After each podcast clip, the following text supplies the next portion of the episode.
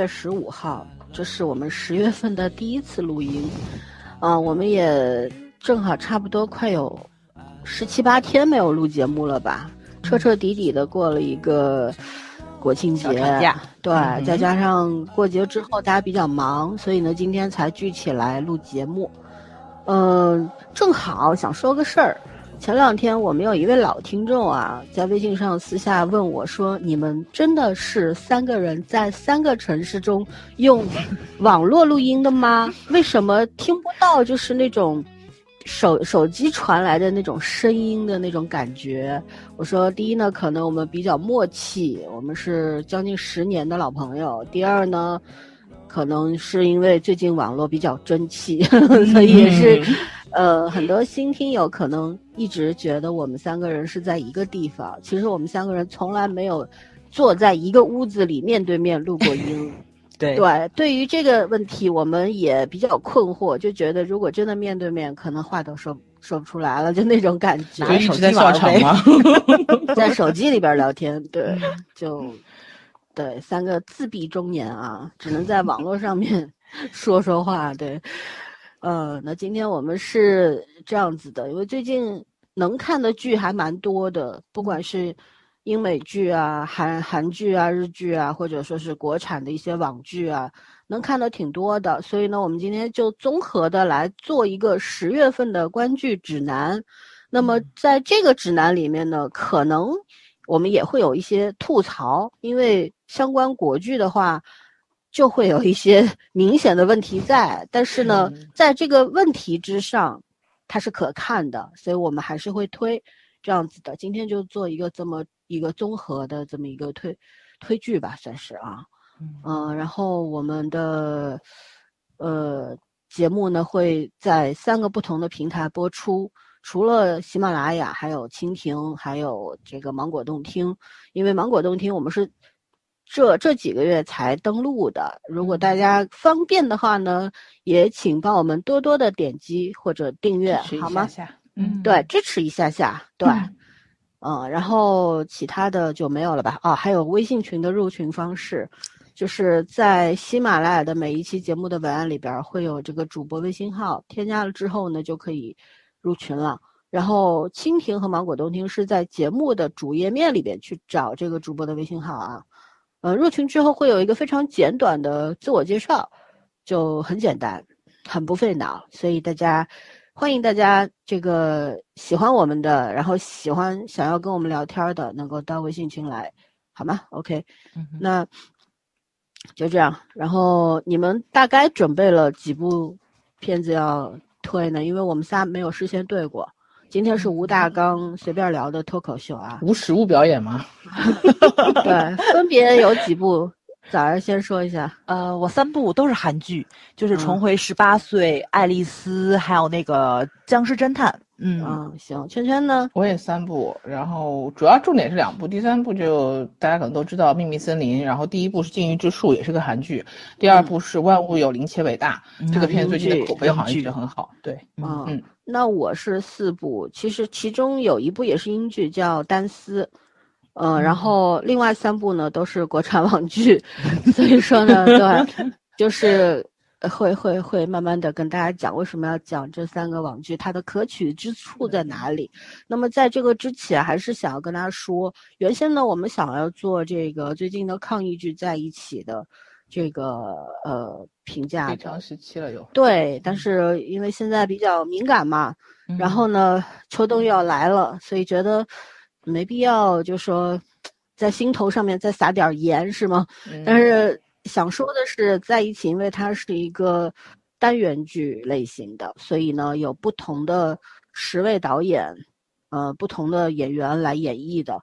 那么它中间有一些故事拍的是非常非常牛的，比方说第七、第八集。然后第一、第二集和第三、第四集也相当不错。目前我只看了十集，那么我没有提到的那四集呢就不怎么样。所以说呢，呃，也在此跟大家简单说一下，还没有看的观众想要去看的可以去避个雷啊。嗯，还有呢，因为关于在一起，我们其实更多的是不忍心去说。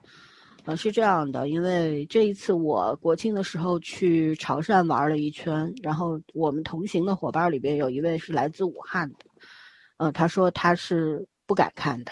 然后我们群里也有几位武汉的群友，也说不敢看，不知道什么时候才敢去看。我觉得这个对于武汉的朋友们来说是心上面的一道很深的疤痕，那我们就不忍去触摸吧。那。就把这部剧搁置了，也请想要听我们谈在一起的朋友们多多的体谅、包容，好吗？OK，那我们就开始推剧，还是一步一步的轮换。早儿先来，好的，我先推一部特别轻松的剧，叫《重回十八岁》，然后是一部韩剧，它改编的是一部迪士尼，呃，算是呃是迪士尼，我忘，反正就是一部美国的青春校园剧，就是每年的七八月份嘛，美国都会有一部小成本的青春的片儿，不管是恐怖题材的还是校园题材的那种电影，然后当年是扎克阿弗隆，那个。就是很有名的那个叫什么来着？就是校园合唱，不是校园合唱团，就是高校青春啊！对对对对对，高校青春那个男主角，然后演的一部，对，可惜了，嗯，然后呢，呃，你是想说他颜值线拉胯的很厉害吗？瞬间 get 了你，然后因为那部电影。嗯，算小众吗？我觉着还还可以。小众吧，看的人好像知道人还挺多的。主要是重回十八岁韩剧，我去看了一下弹幕，就没有什么人看过那部原来的电影。然后，所以它其实应该不是一部原创。但是我目前是看到了这么多集啊，我觉着它只是把那个大背景跟一些人设拉过来了，本土化做的还是很成功的。因为很多的东西 就是那种欧美文化，你们知道吧？女儿把爸爸摁到床上去了，但是这个韩韩剧是绝对不可能那么拍的。它是有那种，呃，爸爸变回了年轻，然后总跟女儿套近乎，就是有有一点点那种父女 CP 的感觉。但是你是能看到女儿的感情线跟爸爸是没有关系的。然后，而且女儿的感情线也很好看，就是学霸跟校霸两个人到底选哪一个？然后我发现弹幕里面大家讨论点也是非常高的，因为那个校霸实在是太帅了。然后，呃，这个剧就特别特别的轻松，那那那个轻松，然后你没有什么特别大的一些个情绪起伏在里面。但是我觉着啊，就像咱们这种年龄，就是然后去看的话呢，会有一些触动。因为就是他是有一个悬疑的点在里面，妈妈为什么要跟爸爸离婚？但是当这个妈妈说出来了为什么要跟爸爸离婚的时候，就是像，就像咱这种中年女性就特别能够理解她，就是因为她丈夫在喝喝醉了酒之后说出来了后悔，就是我后悔，然后抛弃了我的人生，然后因为你怀孕了而跟你结婚。呃，抛弃了学业，抛弃了篮球，就是他因为自己牺牲的东西比较多一点，这个代价特别的大。虽然换来了一个他爱的人，换来了一个非常完美的家庭，有儿子有女儿，但是他的得到与失去，他可能那个失去的痛苦给他带来的伤害更大一点。恰恰是因为这一句话，这女人实在不能忍了，就要跟他离婚。而且他也真的演出来了那种，就是夫妻两个人在一张床上想杀死对方一百遍的情景。他老婆真的是。把枕头放在了她丈夫的脸上，但是没有摁下去，而且她丈夫醒过来了，你知道吧？所以就这一个很搞笑的这一个点，在这个剧情冲突里面也是展现的挺淋漓尽致的。她有那么一点点那种绝望主妇的感觉，但是用一种很喜剧的方式去演出来了，所以呢，就呃挺搞笑的。加上儿子跟女儿在校园里面的故事，其实也涉及到了一定什么校园霸凌啊，还有。就是青年人的这种，呃，学校社交问题，然后呢，面对了一些像体育生考试，然后就是比赛考试，然后你考艺术院校、上大学、特招这一些舞弊的这种东西在里面，还有他的就是那个谁，金荷娜作为女主角，一个中年女性，学历并不高，进入了电视台这样一个非常高效、快速职场化。就仅仅因为她是一个大妈，结了婚又离婚，这些社会事件对她事业上的一些致命打击，里面演的是挺淋漓尽致的。但是，她没有特别恶毒的去探讨这些问题，她只是抛出来了。就是摆在浮面上，还是以一个轻松、这种喜剧的方式去演出来了，演出来了，就是中年人，然后青年人的一些个伤痛，大家的问题、心理问题其实是一样的，嗯，但是不沉重，所以我觉得就可以推荐大家去看一看，因为你看的过程中吧，就是有一些共鸣在里面。但是吧，又没有让你痛苦到就是，哎呀，就不忍心看，就像在一起那种感觉又又没有。然后你又有唤起一些你的青春回忆，还有你初入职场的那些不容易，还有一些女性困境，还有就是离婚的女性，就那种婚姻问题、爱情，然后就是包括 男主的那个哥们儿。就是他那个也算男二号吧，反正也算男配角，真的是一个特别特别搞笑的一个宅男，就是笑点非常非常的足，然后里面有很多特别搞笑的情节嘛，就是一大型社会性死亡，就是你可以刚才 就是可以放入豆瓣小组去讨论的那种社会性死亡，就是他这种大段落的喜剧的填充，其实是冲淡了很多那种负面的情绪，所以呢，推荐大家看一看。不会让你很难过的，但是里面就是填充的元素非常的多，信息量还是很大的。我觉得比咱至少比咱国剧触及的东西要多一点点，质量还是有保障的。对，OK，我结束。嗯，哦，帅哥特别多，尤其是帅气的小哥哥，真的特别特别多。OK，结束。好的，圈圈好。啊，那我先介绍这部《万物有灵且伟大》吧。这个其实是一个小说，然后呢，我看很多人都在称赞这本小说，我决定回来就把小说买来看一下。这个小说作者叫吉米·哈利，然后他是在英国和美国很知名的一个兽医作家，呃，就是生于英格兰，然后后来二十三岁时当了兽医，然后又搬到了英格兰北约克郡。后呃，二次大战的时候他还在空军服役，就反正是，呃，人生也挺丰富的一个人。然后呢，据说他的小说的。文字就是和改编的这个作品很接近，属于那种现在讲很治愈系的一个东西，就是很温暖、很乐观，然后又很有那种悲悯的感觉。然后这个作品名字现在翻译的有有叫“万物生灵”的，也有我喜欢这个“万物有灵且伟大”这个名字。嗯，书也是这么翻译的。嗯，他书反正是都是这种 类似这样什么呃万物什么什么什么也且美啊什么的那种，万物有灵且美就是这一类的风格的。我其实觉得这个片子，据说是英国这五年来的收视率最高的一个片子，就是在英国本土也是，嗯，可能是会跟当下有点关系吧。一个来说呢，相对来说就题材会比较，嗯，没有以前那么丰富。然后就是我我反正觉得最近的英剧美剧好像，呃，科幻类那类东西少了，然后就美剧还科幻类蛮多的，其他的好像就是。开始走向人文的东西会比较多，然后这个片子基本上就是一个人和人和自然的一个啊交汇的，怎么讲？一个情感在里面，是一部让人非常非常放松的片子。然后首先呢，男主也蛮帅的，然后是那种气质特别干净，嗯，啊，我真的觉得选角选的非常好。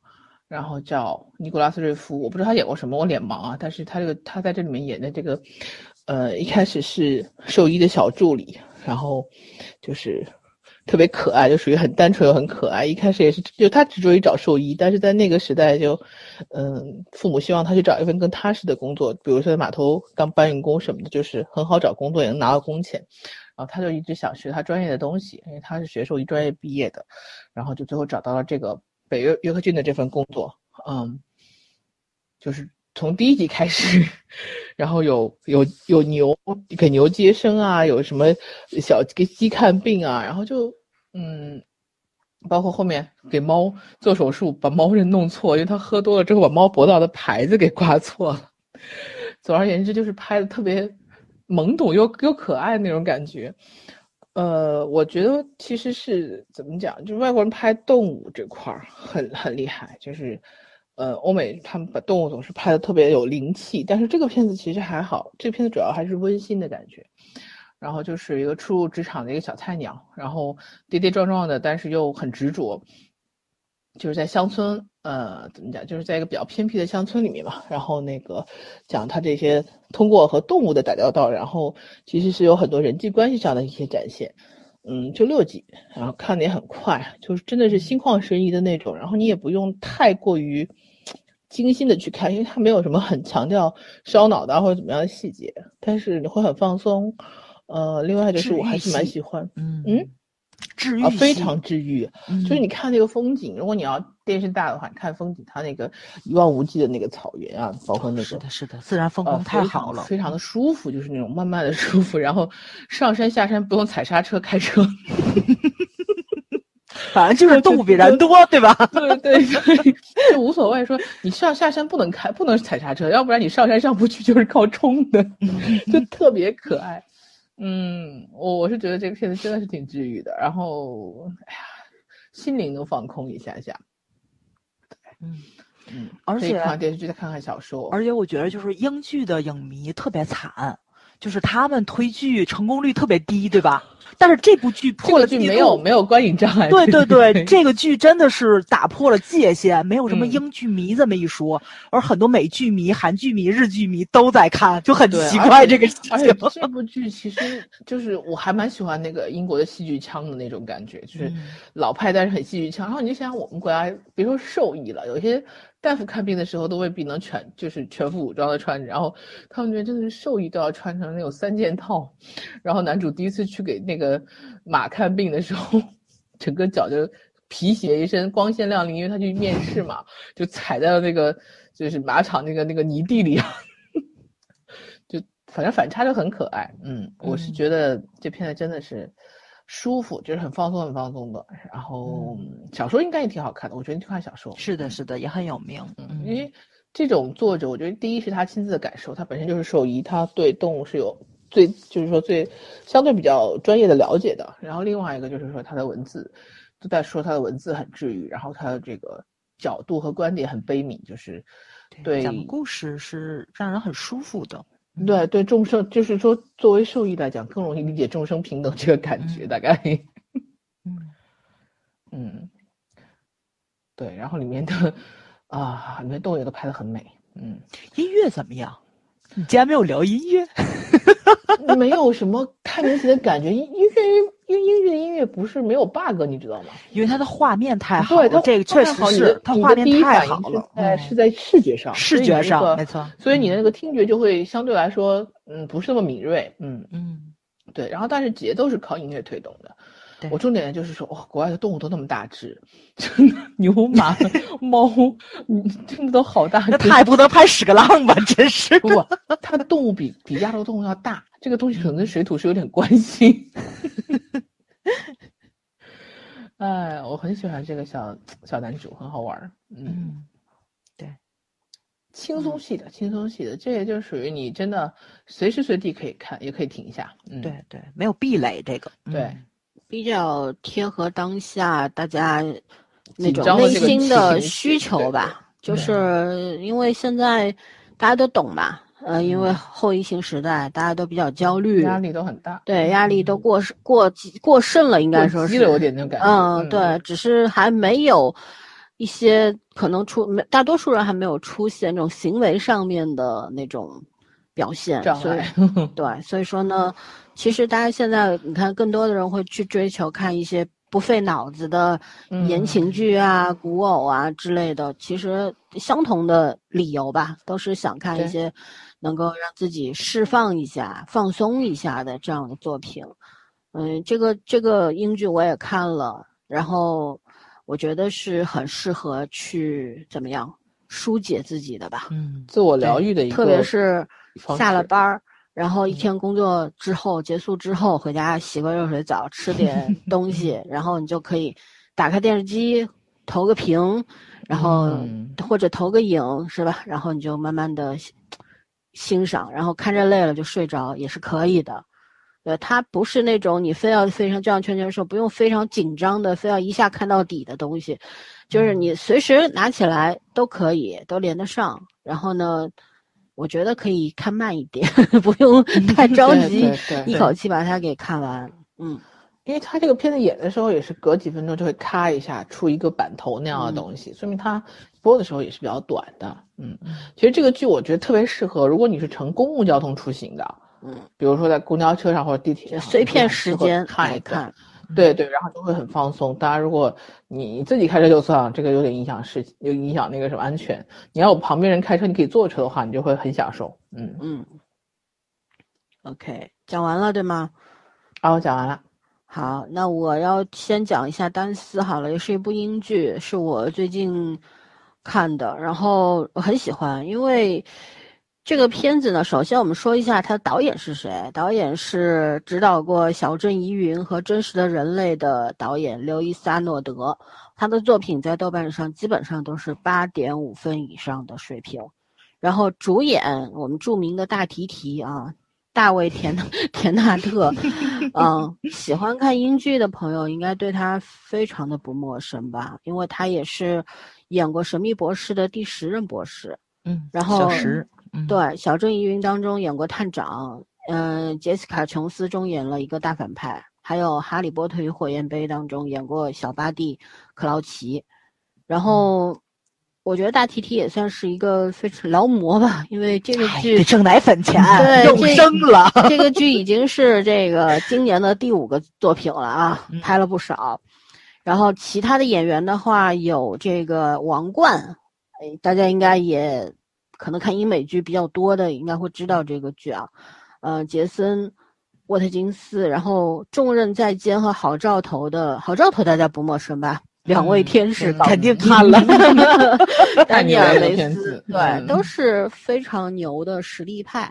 然后这个剧就三集，反正看英剧我们也知道了，最多就六集嘛，对吧？就嗯三集六集就这样。然后它是今年九月份在英国开播的，呃，据说收视率很高，嗯，对最终太变态了，最终集的收视率超了百分之二十九，嗨好厉害，特别特别特别牛。嗯对，因为为什么会这样呢？因为丹斯是一个，应该说是真事改编的真实嗯罪案新剧。我会关注这个剧，也是因为这个案子，我们学过。然后它是改编自布莱恩·马斯特斯一九八五年出品的作品，叫《为伴而杀》。然后呢，讲的就是最这个史上非常有名的、著名的一个连环杀手，叫丹尼斯·尼尔逊的故事。就是苏格兰，来自于苏格兰啊，然后是在一九七八年到一九八三年之间杀害了至少十五名，名至少嗯十五名这个无辜的人，最终呢是被判终身监禁，然后在一八年的五月份在监狱中去世的。是这个剧很特别，因为它我觉得它不算是一个典型的罪案剧，嗯。因为它没有任何血腥的镜头，对，尸体我们也没看到，嗯。嗯 对，就是上来他就都认了，但是呢，他隐瞒了两点：第一，他隐瞒了曾曾经他是一个警察的这么一个从业经历；第二呢，他隐瞒了所有被害者的姓名。嗯，当然，第二点很重要，是因为他只一旦隐瞒这些受害者的姓名呢，那警方就没有办法去查证嘛，那也就没有被害者或者其家属站上这个法庭，然后去指控他，对吧？那么他所接受到的刑罚也会比怎么说比较轻一点儿，所以他都是算计好的。然后呢，当时警察就是那位警探问他：“你为什么要杀害他们？”他也很就是不置可否的就那样表示了一下，就是意思反正我就是莫名其妙就杀了他们了。有时候可能就是醒来睡看不顺眼就杀了，或者杀了以后我去睡了，就是这样。嗯、然后他也说了，问他的生活就特吓人那感觉。问他是嗯不是同性恋，他说就算是吧。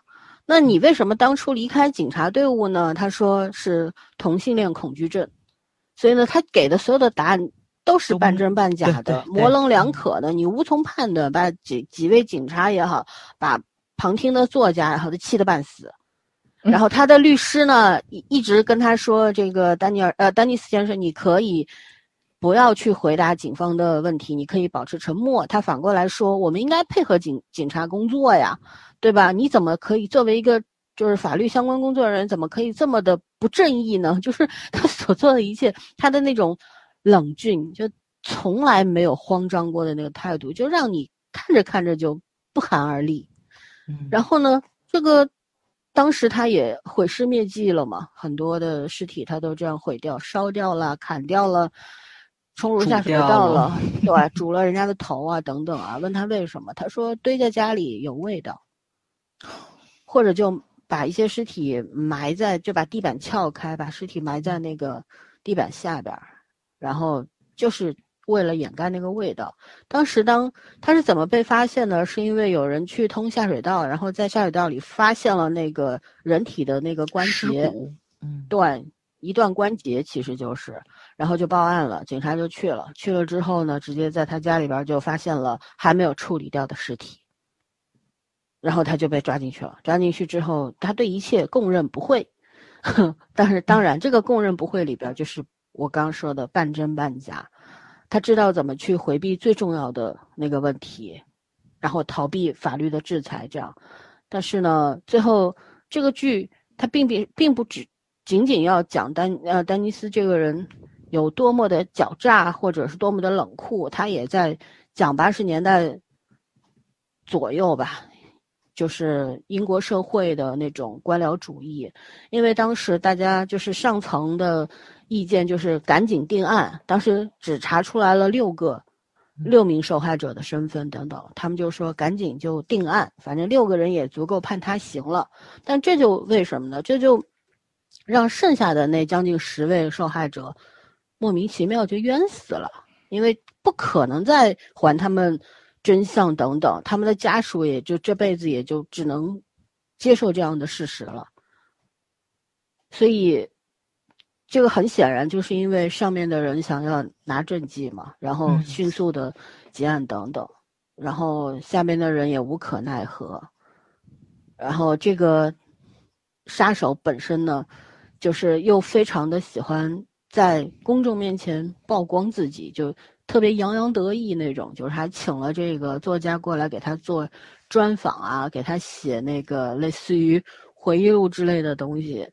就我觉得大提提整个的表演过程，我可以用经验来形容吧，因为以前也看过他的作品，但是在这个里边，我觉得他给了我一种比较新奇的演法，呃，我我很喜欢。当然，呃，这个片子这个剧，我觉得推荐不是全体观众，因为需要一定的心理承受力。是的，它它不是那么好接受的。虽然只有三集，但是你知道，它没有什么。就第一集里边基本上全都是对话，还有就是来自于杀手的自述，所以说呢，它比较沉闷，然后比较单调，你是非常需要集中精神去看的。而且从他陈述的那个什么，哎，这尸体这头去哪儿了，这什么的时候，你其实脑子里边会有。很多的联想，你知道吗？就是他讲的特别平静，特别冷酷，但是你脑子里边是不停的。所以呢，他对于一些比较心理脆弱的、不太喜欢这类剧的这这类类型剧的朋友呢，其实是有杀伤力的。所以我建议不要随便看啊，不要随便打开啊。但是呢，对于 罪案剧比较感兴趣的朋友可以看，因为它真的有点不同不一样，而且它给我的感觉，其实我可以拿《沉默的真相》稍微做一下对比。呃，怎么说呢？沉默的真相其实，你看到最后也是付出了极为惨重的代价，然后算是找到了这个 程序正义，对吧？但是所有的人都进去了，然后在这个里边呢，你看正义算来了没有呢？对于那九位被害者来说，正义他永远不会来了。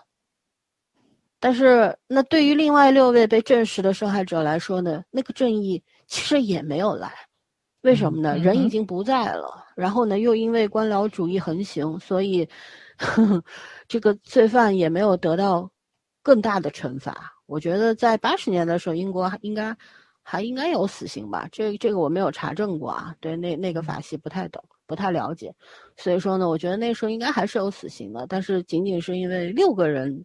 被证实受害，然后又因为口供不全等等，所以他只是被判了终身监禁。我觉得这种人当场就给毙了才是对的，嗯啊，所以，呃，就就这样，就推荐部分观众观看吧，嗯。嗯，而且我觉得他这片子拍的特别牛，在他没有任何一个血腥镜头，但是你看的后背发凉，对啊，这就是那种惊悚感做的是特别 特别到位对的。我看到豆瓣短评里边有一句话写特别好，他说：“他说最刺痛我的是那个被杀未遂的男孩在法庭上说，我真的很困惑，他到底是要杀了我，还是要给我温暖？以及他走出法庭，人群中传出的那句‘他就该把你杀死，你这个同性恋’。”所以他其实也是不仅仅是在说，呃，官僚主义等等，对他也也在说，在英国，我们都知道称英国为腐国，对吧？嗯。可是，在上世纪八十年代的时候，同性恋其实也是不被社会所认可和嗯。支持的，对。嗯。而且而且他，嗯，你说，那你说，你说，我想说，就是这个在法庭上说这句话的男孩儿，其实他说这句话的时候，我我有点心酸，就是因为这些被害者啊，大多数都是吸毒者或者是流浪汉，嗯，他们无家可归，呃，有时候会在同性同同性恋酒吧，有时候在路边，反正这个杀手就是在这些地方找到他们的。对，所以他们很缺少社会的关注，甚至于家人的关注。正因为如此，他们才会轻易的跟着杀手回了家，而嗯丢弃了自己的生命这个样子的。其实它虽然只有短短三集，但是它反映的整个社会的困境，啊，还有人们内心当中的一些对爱的缺失和渴望，嗯其实是讲的挺深的。嗯，你有什么要补充？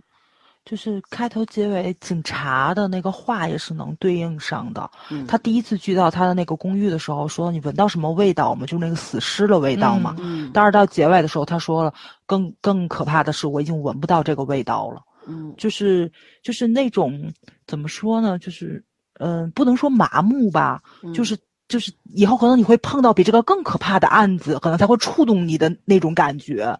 就是他可能是用这种气味的东西来代替了一些他的内心感受的那个什么，就是你已经见到了一个恶魔了，你只有见到比他更恶魔的人，你可能才会有恐惧感或者是是什么的，就会觉得警察这个职业也挺让人就特别不舒服的那个感觉。高危啊。没错，没错嗯，对，啊，反正就是是能从多个角度去，在一个英剧里面看到那种信息量的，它是能够展现不同职业的人的那个怎么说呢，就是心理感受的东西。所以看的话，真的是得有点心理承受能力。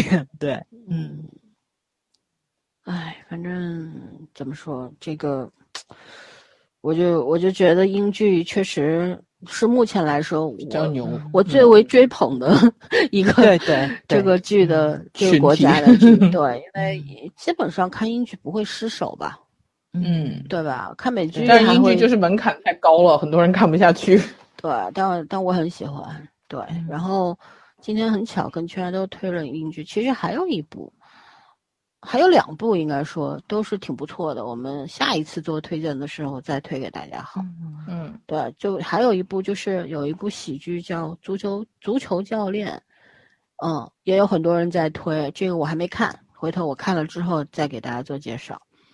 OK，那我也第一个就推完了，再轮换到枣儿。呃，我推第二部就是那个《僵尸侦探》，这《啊僵尸侦探》好像只有十二集，它不是常规那种十六集，是十二集，目前已经出了八集了，所以就马上就到结尾了。这个剧也很轻松，它其实 就是营造了一种就是僵尸在人类社会中的艰难，它不是站在人类的角度上去去想这个事情，它是站在僵尸的角度上去去讲的。其实你也可以把它看成弱势群体。在一个社会里面，他想融入又融入不进来，他付出的一些努力跟艰辛，当然这是我把它延伸出来的，但剧情是很轻松的，就跟《重回十八岁》一样，也是很轻松的，但是也有一定的悬疑在里面，就是，呃，他怎么死的？他是因为什么死的？他为什么变成了僵尸？他怎么变成了僵尸？然后目前到第八集的时候，可能案子基本上是破了，但是还有一个小小的扣在里面，就是那个。就是当当时的凶杀案嘛，就是有一个小小女孩是被叫什么来着，就是被算绑架或者是怎么样的，大家就都认为是坏人嘛。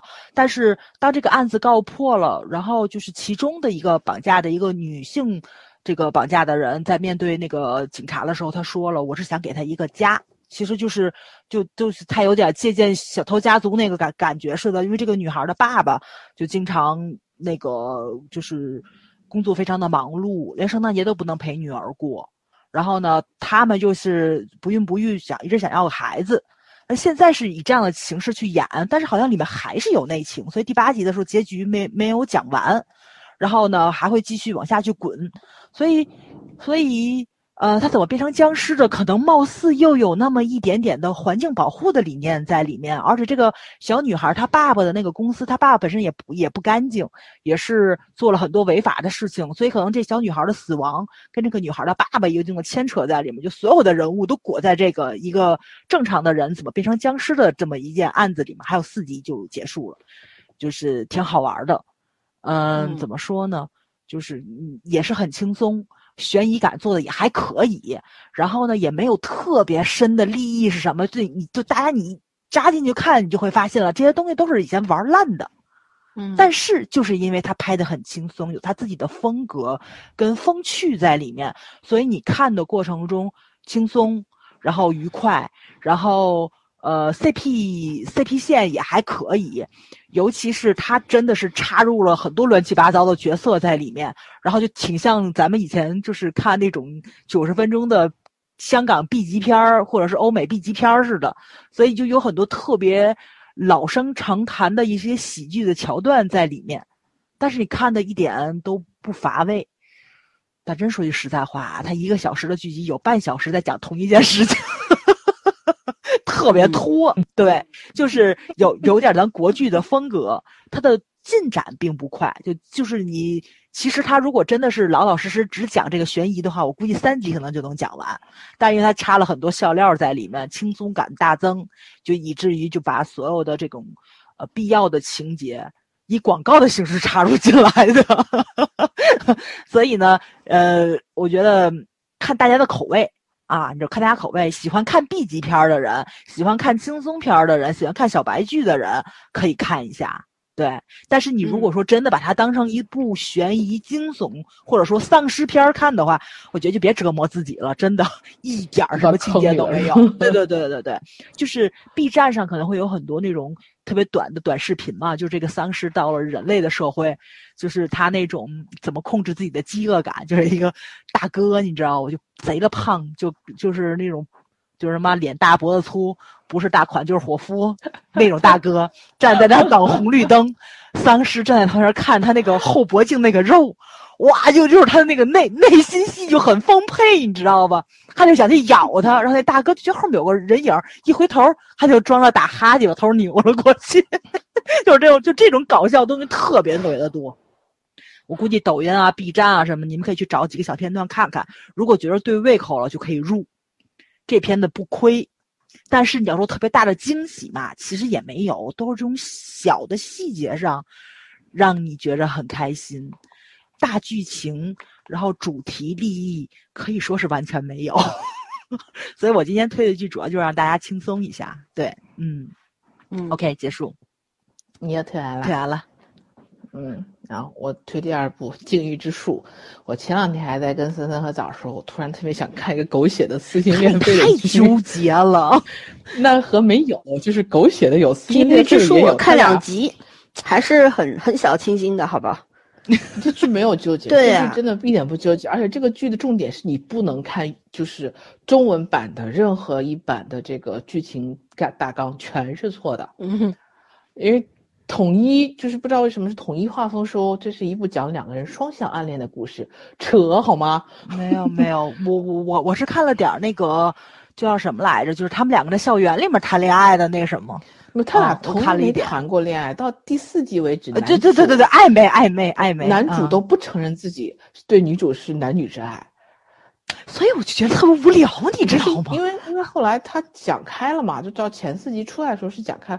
首先这三个三个主演都很年轻，然后呢都是那个爱豆出身的，啊，哎，呃，男一是什么 One One，然后我不是很熟韩国男团，然后女暂定团已已经解散了吧？啊啊，也是创造幺零幺那种是吧？嗯，啊，好吧。女主演过好多啊，我们有讲过的剧里边也有她。什么校园小子好像什么的，反正女主演过。呃，然后还有男二这个金童俊，嗯，呃，我家小囧的队友，对对，嗯我就想问是不是你家小囧的那个团出来的？一代胡团，真的一代胡团，小囧的这个团好像都来演戏了，感觉。是一代神团也是，嗯 嗯，然后就是这三个人真的很养眼嘛。但是这个片子就是纠结在哪里？纠结在就是很，因为我看弹幕，我那天我就很很感慨，我说真的是一个时代的人不一样了嘛。因为这片子年轻人看的还挺多的，都在骂这男主是渣男。哎，我就说我真的不能理解这男主渣在哪儿了。你可以说他。因为他是他体现出来的渣，所谓的渣就是自私自利嘛。嗯但是他自私自利是基于他对父母的婚姻和爱情是抱一种极端幻灭的，就是就他所见识到的爱情是没有可没有任何可就是可靠性和可行性的。他觉得人本能就是自私的嘛。父母就是因为自己可能什么原因，然后就就分手了，就就离婚了。然后离婚之后呢，又又又保持一个很相对和睦的关系。然后作为儿子来讲，他就不能接受。他觉得你就是大家都是各自顾各自嘛，所以他一开始对待女主的方式，就是他觉得女主很可怜，就是一直对别人很好的，他人不应该是自私的嘛。他其实他的出发点是这样的，所以他去帮女主，并不是说他喜欢女主，但是后来我觉得他其实是有喜欢女主的，但是没有人教会他爱这件事情，嗯他没有体会出来。嗯对他不知道什么叫爱，所以他所有的行为，他都认为他是一种，就怎么讲？我觉得你你太圣母了，或者是女主呃可以理解，然后就是他他一直觉得他出于这种心态去对待女主，但其实不是。从第四集开始看出来，就男主对女主和对对其他男人男人产生兴趣这件事情是很不开心的。嗯但是他自己还是不承认，也也没有意识到。呃，然后男二呢，就也挺男二其实挺纠结，我觉得男二很搞笑，男二暗恋了暗恋的女生，结果最后嫁给了自己的哥哥，亲哥哥。然后关键是他和那个女生两个人是知道的，他哥应该是不知道的，看看这个状况。然后呢，所以他就他对于爱情的观点就是说，那我曾经犹豫过，然后错过了，那我现在就是碰到一个我动心的，我就不能犹豫。所以他对女主就是那种。因为女主写了一手很漂亮那种艺术字儿嘛，艺术字体设计，然后所以男二就开始，就是对女主产生兴趣之后，就开始疯狂的、很直白的去跟女主表达，然后就第四季已经开始介入到三个人的感情线要拉开了嘛。我觉得首先这个故事情节没有没有太大问题，就目前为止啊，呃有点纠结，但是还不到狗血，小清新的成分很足，然后调色用景，包括男女主的造型。嗯，都很符合就是韩国一贯的审美，然后非非常的稳，你可以说它不出挑，但是它很稳，然后也很轻松看下来。包括他们中间，就是因为男主是一个摄影师，然后女主是一个设计师，就是文字设计师，就写那种字体，就是怎么样图书编辑吧，算是那种，对，文字设计吧，他应该算是，还不是图书编辑。然后嗯，就是两个人在好像是。对，包括两个人在。就是他们的工作中间有一些取景，就是借用这工作，其实在做韩国文化的宣传嘛。然后那个，我觉得这个整个设计走向都很好，作为一个旅游宣传片未尝不可。包括济州岛拍的也很好看。嗯嗯嗯，我觉得韩韩国这个太厉害明明没什么东西，竟然拍的这么漂亮。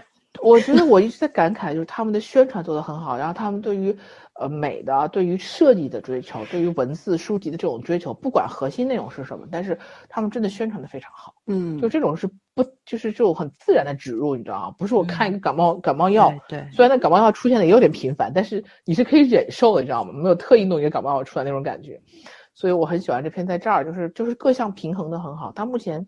呃，因为太少了嘛，音乐我要表扬，音乐也也和画面很结合的很不错，然后几个主角的演技自然吧，你就还谈不上很好，但是蛮自然的。这个女孩，我最近好像是口味变了，我最近开始有点喜欢这种清淡风格。的。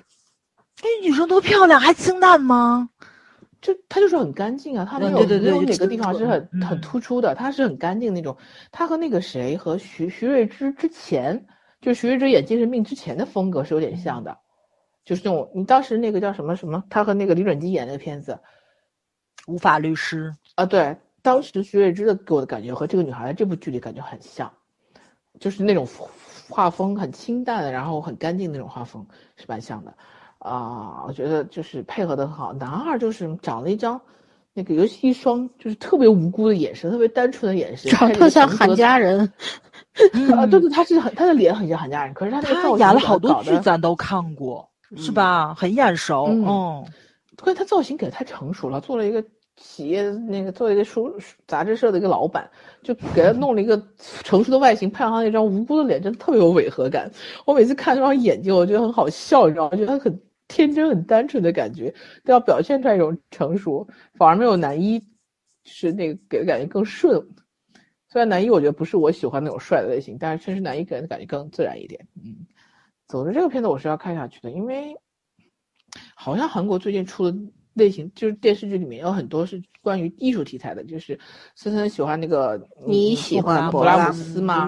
嗯，啊，对你喜欢勃拉姆斯吗？那个片子包括这个，它其实都是一些很文艺风格的东西。嗯，在里面设计好像，对，好像还有一个也是音乐风格的，我收藏有，但是记不住名字，还没看。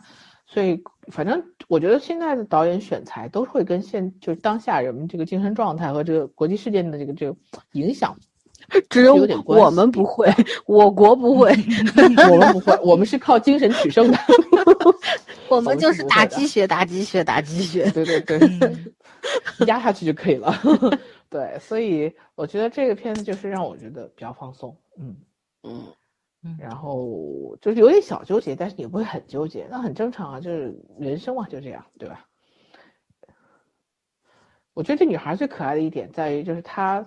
他其实是很拿得起放得下的，因为，呃，他就算知道，虽然他现在还不是很了解男主，但是他就算知道男主的这种，他们俩在一起聊天的时候嘛，就知道男主的一些成长背景，他也没有就是说我必须是觉得男主很可怜，或者我很同情，或者我我我就是怎么样，呃，立刻能同理心的去包容他，没有，我女主还是活得很就是自我的，所以我是蛮喜欢这个就是整体的设定的，嗯嗯。对，然后女主开始，就而且女主一直在想，就是说我这么多年，我把自己活成了一个什么样子？就是我到底想干什么？我现在的生活就是现在她是个生存的状态，然后她也在慢慢的，我觉得在在在回溯，就是跟男主的接触中，包括进入这个行业之后，她慢慢去找她自己的梦想。我觉得这个可能是就是这这故事的另外一个角度，因为她翻译过叫境遇之树，我觉得这个树其实有一点点缘分在里面的意思，就是。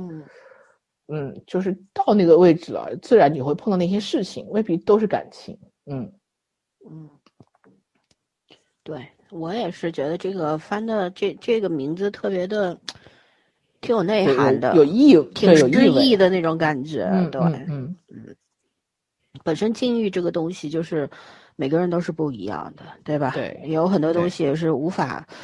与外人道也那种感觉，然后呢，遇到什么，然后经历什么，会发生什么，对对，怎么过的关，或者就不过过不了那一关，暂时选择放下，或者 就逃避等等，其实都是我觉得所所谓说的那个宿命一点，就是命运使然，但是很多其实关乎个人的选择嘛，对吧？所以这个我。也挺惊讶，看到这个韩剧的名字的时候，我就想韩国人什么时候这么有文化了？这个感觉，对这个这个翻译蛮好的。然后我就我就觉得他啊，看 JCBC 的新片，我说嗯，那值得一看。你们知道有一部新片的名字叫什么？兜兜嗦嗦，不对，兜兜嗦嗦兜拉嗖。对，那个好像也是在讲什么一群年轻人谈恋爱。是的，是的，高雅拉跟那个谁李宰旭嘛。我是想看男主，但这名字真是男主好像也是演的是一个钢琴手还是什么的，啊，对对对对，我看了简介，我还没看。他演了，他不是钢琴手，那个女孩子是，女孩子是钢琴家，对，就是男孩子是那种，嗯，男孩子是那种就是跟废柴流，你知道，就是那种生活，就打就打工，是多种兼职，没有正式工作那种，嗯。就人生没啥目标和追求？哦，李彩旭真的好帅，你知道吗？穿着工作服都好帅。嗯，他不是我的菜，你再说也没用。我在墙头上。嗯，好，既然讲完了，那我就顺带讲一下你喜欢勃拉姆斯吗？本来本来就想推的，但是呢，今天就一下给忘了。既然居然提起了，就推一下吧。我真的。超爱这部剧，因为嗯你像曾经我提过很多次那个贝多芬病毒，我就很喜欢这种与呃古典音乐结合的这种嗯剧。然后呢，这个剧也是因为名字勃拉姆斯嘛，然后我一开始去也是名字给它收藏了，然后我一直都没看，发现已经更到十二集了。十四对对对，我我也是，我我也没看，下载了。。对，但是呢，看了这个剧进去，我其实看了十分钟就被吸引住了，因为设定很有意思。女主是一个十七岁就考上了经营管理系呃经营专业的这么一个大学生，然后她毕业之后呢，再次去考了音乐学院，因为她有一个当小提琴手的梦。二十九岁才等于说是学了四年音乐以后毕业了，但这个时候她就面对所有人的反对，给那个国外的音乐学校投简历呢，也是因为第一呢，他这个年龄的问题；第二呢，因为可能天赋也不够吧，就是一个比较及格线的这么一个小提琴手，但并没有值得就是这种国外的高级院校乐府再培养你的那种可能性。所以说呢，呃，家里人呢都说你要不先找个工作吧，你小提琴再喜欢，你也可以当做爱好来玩儿。然后呢，只有他的朋友，然后只有他的朋友会说这个还还就很佩服你啊，很支持你啊等等，就这么一个设定就把我给套进去了。我就觉得这样的人特别勇敢嘛，对吧？嗯，因为大家很少很少人会说为了自己的这样一个梦想，这么一份爱好，然后很执着的放弃自己原来的专业，从头开始。然后，其实女性到了将近三十岁，她二十九嘛毕业，那就是三十岁一个人生大关的时候，就是一个非常大的选择题放在面前，你到底要去向何方？所以呢，她也是选了一个比较中庸的这么一个选择，就是去了这种怎么说，像那种做音乐的这种财团底下去做了一个工作人员，就选了一个中间值嘛，就有点像密会里边的那位。呃，金喜爱姐姐演的那位那种，就是她也是在一个类似的财团里边做这么一个高管之类的，对。然后男主呢是金明仔主演的，叫朴俊英。那他是很有天赋的，但是呢，我觉得他算是在这个剧里边的设定是钢琴民工，因为他弹的特别好，可是他从来没有去享受到那个音乐带给他的那种。快乐，快乐或者说力量等等，他他为了因为家里边有很大的父母的这么压力，在他那边一个生存的压力，他每个月必须要跑遍全世界，然后去挣那份钱，然后等着财团给他父母打钱，他爸爸还不怎么争气等等，反正就是这么一个把自己困在局里边的这么一个人设吧。就这个两个人呢，一开始也是一些误会认识的。反正故事往后发展，我觉得最吸引我的，不仅不并不是他们之间的恋爱线，而是中间穿插了非常非常多的 古典乐，然后他们 整个那种他这个音乐的格调，整个剧的这种格调，就是一个非常，我可以用几个关键词吧，呃，然后是第一个是温和，第二个是舒缓。第三个是惬意，就是它会给你这种感觉，就是很一直是那种很柔的，就像春风拂面的那种感觉一样。它不会给你很激烈，不像密会有男女主弹段钢琴，弹的跟上床滚床滚床单那种感觉的没有啊。这里边男女主所有的这种音乐的交汇啊等等啊，都是特别的，怎么说轻轻柔柔的就到你心里去了。整个剧的。节奏就是这个样子，特别治愈，有点像那刚圈圈第一个推的那个《万物有灵》那个感觉差不多。我觉得确实，大家可能很需要这样的剧，嗯，来安慰剧，来安慰自己。它特真的特别慢，就很多人的评价是温柔又浪漫。我觉得浪漫我不太懂，但是温柔是真的。嗯，对，这里边。呃，里边也有也有借助浪漫这个名字就很浪漫呐、啊。对，就很多的这里边，我觉得剧本有一个很很好的巧思，他就会利用呃音乐家的一些作品，然后去点出就是男女主之间的那种感情的起伏，还有就是人与人之间的那种纠葛等等，他会用音乐去点出来，呃，那种感觉是特别好的。我觉得是怎么说，把人性然后生活与音乐结合的相当好的一个作品。虽然评分没有特别高，我觉得可能看的人不会没有没有很多吧，尤其咱们国内的观众，因为我看豆瓣上面只有一千多个人在看。对，看的人，咱们现在很多人没有耐心看慢剧，你知道吧？哦，就看一集，无数次打开手机看各种 A P P 那种，是吧？嗯，对，嗯，所以所以今天特地推一下，我真的，我当时在二群也推过两次还是三次，后来也有群友去看，都说很喜欢，所以希望我们的听众也能够，嗯，安静下来，选一个时间点，然后去去感受一下音乐的力量，然后去感受一下这种。呃，怎么说？看上去很温柔的人，可是他面对自己人生当中的重大的选择时候的那种勇敢，那份勇气是值得让我们学习和尊敬的。对，很多人看上去就是那种特别的普通、渺小，然后不显山不露水的那种。可是，如果你真的了解他，看到他人生的某一个切面的时候，也许就会被他震撼到。我觉得女主就带给我这样的感觉。啊，很多我们总总在国剧当中看到所谓的独立女性呀，然后看到所谓的什么，呃，怎么怎么说来着？那种大女主啊等等啊，我觉得都很少有真的名副其实的这种设定。而这个女主反而让我看到了“独立”两个字。呃，尽管身边有很多的人去反对她的选择什么的，也就那一两个朋友一直支持她。可是朋友的支持其实是有限的。呃，不能够代替他去接受那一切压力，只是在他难过的时候给一些安慰而已。所以说，他面对所有的压力都是自己去承担的，但是他从来没有就很愁眉苦脸或者怎样，一直是那种笑眯眯的。嗯，然后怎么说？因为演员叫朴恩斌嘛，我们也看过他蛮多作品的，《青春时代一二》，包括哎，《隐秘而伟大》。也有他，然后棒球大联盟去年的，嗯，对吧？都有他，所以他他给我们的感觉就是那种像一种一朵温柔的小白花的那种感觉，所以他演这个女主很很合适，嗯整个整个怎么说，算是谈不上惊艳，但是会让我觉得特别舒服的这么一个人设，对，嗯，就。大家有空去看一下吧，然后可以好好的欣赏一下古典音乐，也是很不错的选择。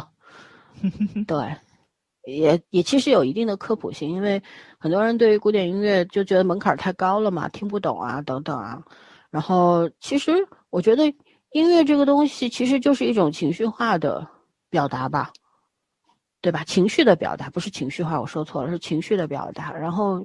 我觉得音乐是不需要用这种所谓学术的，或者就对于普通人来说，不需要用所谓学术的语言，然后所谓标准去评价它，而是也不需要你说我是不是听得懂，但是你只要听起来让你觉得，呃，有有很多的感动，或者说很舒服，我觉得就就足够了吧。对于普通人来说，音乐的作用更多的是治愈，而不是其他。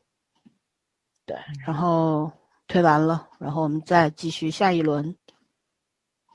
OK，我要推的这部剧，其实现在已经有点烂尾的征兆，但是呢，我觉着也不是圆不回来，因为这个剧叫《爱丽丝》嘛，是金喜善跟朱元演的一部剧，然后呢，有很多的那种标签，什么悬疑、科幻，然后什么时间穿越，告诉你们。呃，编剧会自己把自己给啥题材都有，对对对对对，就是就是就是你你以为的不会变成你以为的，但是这个剧从前几集东北乱炖，对对对，他前几集他一路呃怎么说呢，就是这个编编下来吧，你看的过程中还是很舒爽的。第一是因为所有的主角演技都在线。包括就是金喜善一人分饰两角嘛，他等于是二零五零年一条线的尹太医跟二零二零年的尹太医都是他来演的，就是说一个是他要出演男主的妈妈，就是朱元的妈妈，还有一条是他要在这个二零二零的时间线上跟朱元谈恋爱。就是虽然我占了女二号啊，就它里面 CP 线非常乱，因为男主角是一个无感情症的患者，就是说他体会不到正常人类的那种情感，不管是亲情还是爱情，所以呢，就是这里面可以说是没有感情线的，但是他演的是有感情线的，而且。呃，金喜善作为二零二零年这条线的女主角，她是一个高智商人设，呃，情商很低，所以呢，她到目前为止也没有太表现出来自己的那种情爱方面的一些征兆。但是韩国的编剧特别擅长制造这种暧昧的关系，或者说是情感流露的小细节，所以你多多少少你是能够感觉出来，他也有点像那个。重回十八岁一样，那个父女的那种 CP 线一样，这里面也是打了一个母子的那个 CP 线的擦边球，于于是就引发了一个所有的穿越时空的题材都要探讨的一个问题，就是道德伦理问题，就是你跟你的祖先或者你跟你的后辈遇上了产生的爱情到底是到底是到底是是不是爱情？然后就这个是其实就是他从前面的时空穿越到呃。呃，多少集？反正我忘了是演了多少集之后，加入了平行空间的这个理论之后，就是变成了你到你的平行空间，你跟你平行空间的母亲不是一个人啊，谈恋爱属不属于伦理范围的一个探讨。所以现在网上吵得很厉害。我推荐这个剧的重要原因，就是因为其实它其实涉及到了非常非常多的一些穿越穿越时空的那个电影啊、电视剧啊里面要探讨的问题，这里面都包含进去了。线下比线上要好看，就是评论区还是挺精彩的。对对对，评论区还是挺精彩的。因为，因为怎么说呢？就是，其实你从第一集看的时候，如果你看了非常多这种科幻题材片子的话呢，你就有一堆槽是要吐的。就是你到我，我到现在也是，就是有一堆槽要吐的。就是，就时空穿越，第一就。很很玩的很玩闹，甚至于就到现在了，就是因为朱元是一个他妈妈在穿越时空的时候怀孕的状态，但是他不知道，所以呢，就是就就是呃，经过了虫洞的辐射，所以呢，朱元这个无感情症也是因为这个辐射的一个副产品，然后就因为这个时空穿越又引发了预言书的一系列的事情，所以。朱元演的这个男主角应该是天选之子，就是他有操控时间的一个能力，就证明这个这个剧里面也演了嘛，就是他能够随意的，就是在时空里面穿行着，或者说让时间定格，这个我觉得是比都教授还要 厉害的一个能力，实在是太牛了。而且预言书里面也预言了，他可能是可以关上时空之门的一个人，但是目前为止，呃，预言书最后一页是一个消失的状态，然后第十二集的结尾呢，又。抛出来了一个巨大的梗，就是黑化的男主回来杀了他的妈妈，回到了九三年的线上杀了九三还是九五九五年的线上杀了他妈妈，所以这个事情是非常乱七八糟的一个事情。就是大家如果你要是烧脑的话，我觉得跟烧脑两个字完全没有关系，因为他所有的科幻的设定其实有很多都是不成立的。因为如果男主具备的一个就是怎么说操控时空的这样一个超能力的话呢？他后面就可以随便去圆了，因为跟科幻是没有关系的。我觉得这也是，就是韩国编剧特别鸡贼的一个地方。他们所有科幻的剧情到最后的结尾几集的时候，你永远会发现跟科幻完全没有关系。所以，所以这个剧有一定的风险。但是我为什么要推呢？就是因为它真的好看。这，就就就 就就就让你特别的一个矛盾。对对，就是让你百爪挠干的一个地方。我觉得就是抱着一个学习的态度嘛，然后你去看这种剧，就是呃多种元素在里面，它狗血，然后呢，它就把很多非常热门的一些元素加进去了，一锅乱炖。但是元素它运用的其实又并不是很科学跟很娴熟，但是它不影响收视率。然后真诚感是非常足的，然后幕后也没有拖后腿的，所以这部作品就是它的收视率很口，它口碑很好，就你能够明白它为什么做成这样，所以我觉得这是一个非常成功的商业案例，你知道吧？就是很有借鉴意义。如果咱们拍，就是你能不能也拍出来这种高水准、高质量的？不太好的，就剧本并不是很成熟的一个 剧，嗯是可以的。描述呃，？对，高水平、高质量、不太成熟的一个剧。就是他的剧本就是说是有巨大漏洞烂的一个剧本拍到了嗯一个、一个一个层次。他他的剧本其实也并不是很烂，我我觉得就是科幻剧特别难拍，就是在这个软硬科幻的这个掌握度上，就你如果没有具备一定的这种知识或者说这种架构的话，你是很难驾驭它的。而且韩国的编剧又特别麻烦，在他特别喜欢把情感就是充斥其间，然后就以至于我非常喜欢女二号的一个人设，但是女二号在这个剧本里面的功能就有点像工工具人，你明白吧？就就是那种推动男女主的一些个进展，或者说是作为一个背景人物，然后来讲解一些科幻的这种剧情，或者或者说我推进一下案件进行到哪里了，因为他所有的一些个，因为男主是警察嘛，他所有的一些个凶杀的案件、刑事的案件，其实又包含了很多社会问题在里面，就是你会觉得很复杂。他就什么红利都想吃，但是吧，他的能力又稍微差了那么一点点。剧本儿的漏洞比较大，但是它其他方面它就是缝合的非常好，弥补的非常好，你会不太去注意这些，也不能说不太注意吧，就是说你可以忽略这些了。就是我在观剧的过程中，就是你你会有一定的这样说智力丧失，就是你知道他他这个 实在是槽点特特别多，bug 特别多，但是你能够看进去。我我觉得这个能力就是实在是值得咱们学习一下。呃，怎么说呢？就是呃，咱们以前有一部剧叫什么来着？就是那个也是个外星人阿布，你们有没有印象？嗯对对，就有点的阿布，对，就他给我的那个感觉有点像阿布，就是阿布那个剧，其实也是相对来说，就是各个方面都挺强的，但剧本上他是用了一个很软科幻、很搞笑的这么一个科幻背景去讲了一个穿越故事嘛，对吧？就我觉得那是编剧挺聪明去怎么说呢？去那个规避审核的一个方法，但是其实它里面夹带了很多死货，咱咱当时聊的时候不也说了吗？还有一些什么种族歧视问题，是外星人到在地到地球来了，还有一些管制问题、阶级问题什么的，它也是夹带了很多私货。其实这部剧也是，但是呢，编剧又想又想加入一些新的内容嘛，他用科幻的东西去讲社会问题，所以你看的过程中，你就能够理解他做的这些个大胆尝试是什么。而且特别牛的在就是演员的演技，他弥补了很多的剧本上的不足。嗯，因为能把科幻讲好了实在是太难了。所以呢，嗯，目前为止咱们看了韩国这么多的那个就是科幻的科幻背景的剧，比如说什么那个人显皇后的男人，对吧？也是结尾的时候烂掉了。然后比较成功的就是那个九回时间，包括那个 W 两个世界也是烂的无以复加。但是为什么你还能看进去？就是他用其他的地方去弥补了。我觉得这个是咱国剧特别值得借鉴的一个地方。就是你如果剧本如果实在是不能做到特别的优秀的话，怎么样用其他的东西来把你的这个漏洞或者说你的这个缺点给它抹的对多。短板加高一点点吧，对，怎么去做这个事情？嗯，爱丽丝还是挺成功的，而且不难看，真的是不难看。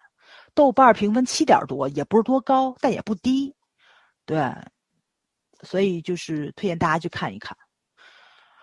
OK，我结束。嗯嗯，圈圈，嗯，我现在决定在两部剧里面选一部，还是讲《秘密森林二》吧，因为那部剧真的有点烂，而且我没看下去。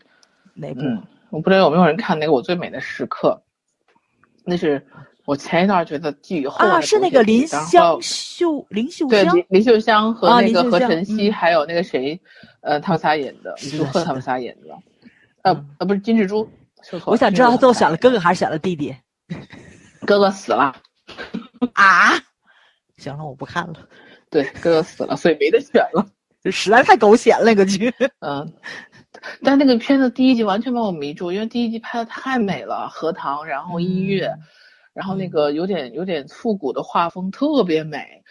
我觉得我现在 MBC 的，我很久很久没有看到这种风格了，嗯堪比那个万物伟大且有灵。然后结果没想到后面那么狗血，一路就荡下去了，就嗯呃，对对对，就剧情出来以后，我说咦，韩国连这种都能拍，然后我想看他能拍出什么不一样的纠结，后来发现有点烂，就是也也太严重最，近的狗血剧还是挺多的，这剧真的是也也挺狗血的 狗血的毫无新意，你知道吗？就是啊，那个，因为而且人都不太正常。是的，是的，因为毕竟韩国是狗血之都嘛，对，狗血之国，然后拍成这样，就是对于他们来说不太成功。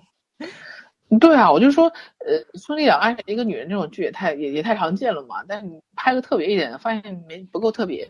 然后人性在这个中间有用吗？就是我觉得他讲的就讲这个层面讲的很好。然后《秘密森林》第一部现在在豆瓣上是九点三，第二部是九点二，零点一分差距可以忽略不计。然后原班人马没有变，然后但是故事的主要内容呢，虽然我觉得这个编剧擅长的内容是在。呃，就是人性和权力斗争，它并不是要讲就是案例啊，或者是讲一个什么真实的故事，但是它已经从第一部的这个单纯核心点是落在检检察官身上，变成了警第二第二季就是权力和体制在斗争，然后利益至上，别说人性了，就是公正义这件事情在这个中间已经是作为一个牺牲品了。然后我们的男女主呢，依然是要坚持正义的，但是同时呢，他他们也是身处在这个检警调查权这个改革团核心里面的人物，他们也同时要兼顾到自己所在群体的利益以及自己的立场。就这个立场其实并不单纯是说要把这个事情做对或要做正义的事情的立场。我觉得《密语森林》第二部相当好的一点在于，它给了很多角度让你理解啊。那个正义这件事情不是那么容易实现的，就是我们之前不是在讲沉默的真相的时候，呃，因为审核体制的原因，我们中间肯定是做了很多剪辑，但是我觉得我对那个片子有很大的遗憾在于，它很多地方是靠我们自己去补充，就是脑补的，补充出来的东西，它并没有给你足够的细节和角度让你去。感受到正义的困难，正义实现的这个，并非人为故意制造的困难，而是现实中本身就存在的困难。他给的角度理解不够，但是，呃，《秘密森林二》是给的非常多的，就是有一些台词，你是可以从台词里面，你多想一下，他的台词是对的，就是他逻辑上是没有问题的。就站在人性上，你可能觉得这个事情是不合逻辑的，可是站在，啊，工作的流程。啊，站在双方的角，就是这个立场，你甚至觉得那个东西就是对的，就这本身，就是说，所谓就是怎么讲，正义这件事情不是针对个人的正义，是要针对全体的正义情况下，你怎么样去平衡，然后你去理解这中间的一些权力斗争为什么会。一开始可能大家会觉得啊，无非就是一些利益上的、权利上的斗争是黑暗的。可是，我觉得它体现的并不只是黑暗的东西，它会让你去理解一些你可能觉得我们会带有偏见的一些内容，就是真正的去理解到检察官和警察的工作的里面，就他们并不是像像像像角色设定的，或者是大家想象的中的就完全是坏人或者代表了绝对权、绝对利益的一方，不是的。我觉得这个。第二部作品编剧比第一部更成熟了，就是他给每每一个利益利益群体或者每一类群体，呃，他的边界设定的比第一部要清晰很多，然后角度不单一，很丰富。然后结尾是我真的觉得我很喜欢的结尾，因为我一一度以为看到十四集的时候，我一度以为是可能还要拍第三部，但是十六集演完之后，我觉得第三部是可有可无的，因为在最后两集的时候，他呃。就是他也带入了，呃，为了最后在体制能够实现顺利改革的情况下，又能实现公平和正义，男主和女主都付出了一些代价，就是可能甚至于说这个代价是他们我们认为他们不应该付出的，但是这个就是怎么讲，所有改革的一个必经的过程吧，可能落在每个人身上并没有那么理想。但是对于整体来讲，它是理想中的前进，所以我特别喜欢它这个结尾。我也觉得这就是看完第二部，我一直想推，但是怎么讲，就是这个片子还是有点沉重的，因为 它中间涉及到的，就是不舒服的那种感觉，就是然后甚至于你是反抗这个过程的，但是这个中间不可反抗，而且可能最后的结果其实是并没有和我们想象设定中的结果差很远的，就。我我我是特别喜欢，就是这种既是偶然的，也是必然的一种感觉，嗯。然后你看最后，其实大家觉得真正代表那些利益团体，或者是完全已经被利益吞没那些人，还是没有什么好下场。可是，即便那个人走掉了，利益团体还是存在的。然后那些能够平衡在就是这个体制里面那些很适应体制的人，他也是依然存在的。然后，但是每个人心中又是有自己的坚持和立场的。然后，甚至于男女主，嗯，可能有一些本来应该是功劳，反而最后成了一些罪过，然后受到了一些处罚和处分。然后也也没有让他们觉得就是说很很低落或者是很没有情绪，大家就觉得这是可能对，这是故事要体现的就是生活。就是工作，这是基本上是有点沉重的。可是看到后面，我是很开心的。我觉得这个片子，呃，就目前来讲，我们国家可能五年以内、十年以内都拍不了，不是说拍不成，是拍不了。所以我觉得有有意义的去看一下，就是别人国家拍出来这种片子，而且他的那个呃文化思维和这个逻辑角度是东方人的那种嘛，他和西方那些又不太一样，就是。律政的那些那那些类型，改革那些类型，它的整个那个体现的文化背景是不一样的，所以我还是挺喜欢《秘密森林二》的。如果他不介意拍三的话，我也会看一下，但是我想不出来他三要拍什么了。嗯，他把这些东西我觉得基本照顾到了。嗯嗯，我补充一下，因为《秘密森林二》我还没有看完，但是呢，它讲什么呢？就是补充一下。就是原先我们在讲一的时候就给大家做过科普，因为韩国的检察官系统呢，它是具有独立办案权的，然后警察是从从属的关系，那么就应该是今年年头或者是去年年末的时候就改革了，现在呢就是，呃，好像是检察官和警警察这一方面，一方面呢得到了，就是警察啊检察官这边失去了。应该是怎么说？应该是指挥权，然后警察这边呢得到了一定的，比原先的基础上得到了一定的办案的自由吧，就是也有了办案的权利这样子的。所以呢，嗯，原先因为检察官。就是具有这种独立办案权的情况下，他当然侦破了很多的大案，包括也拉拉过几任总统下马之类的，都是他们干的大事儿。但是呢，也因为权力过大，肯定会有那种权钱交易啊，对，权权交易啊等等啊。嗯嗯，改革了之后，就是警察呢就有一定的地位去跟检察系统抗衡了，所以呢矛盾就变得激烈了。其实我在看那个模范刑警的时候。其实也就他有讲到相关的，原先就是警察怎么敢向检察官叫板呢？在模范刑警里边呢，刑警就敢跟检察官，就跟检察官的小跟班差不多。对，就在 电话里边就直接怼检察官了，就有有很大的区别了，就是这样子的。对，《秘密森林二》它主要还是在讲。就是分权了之后怎么样？然后这个组织的荣誉大于个人的荣誉等等等等，就是中间涉及的比较多。但是呢，我其实一贯都不太喜欢《秘密森林》系列，是因为我觉得作者他本身并不是法律类的专业人士，他可能比较是个爱好者吧。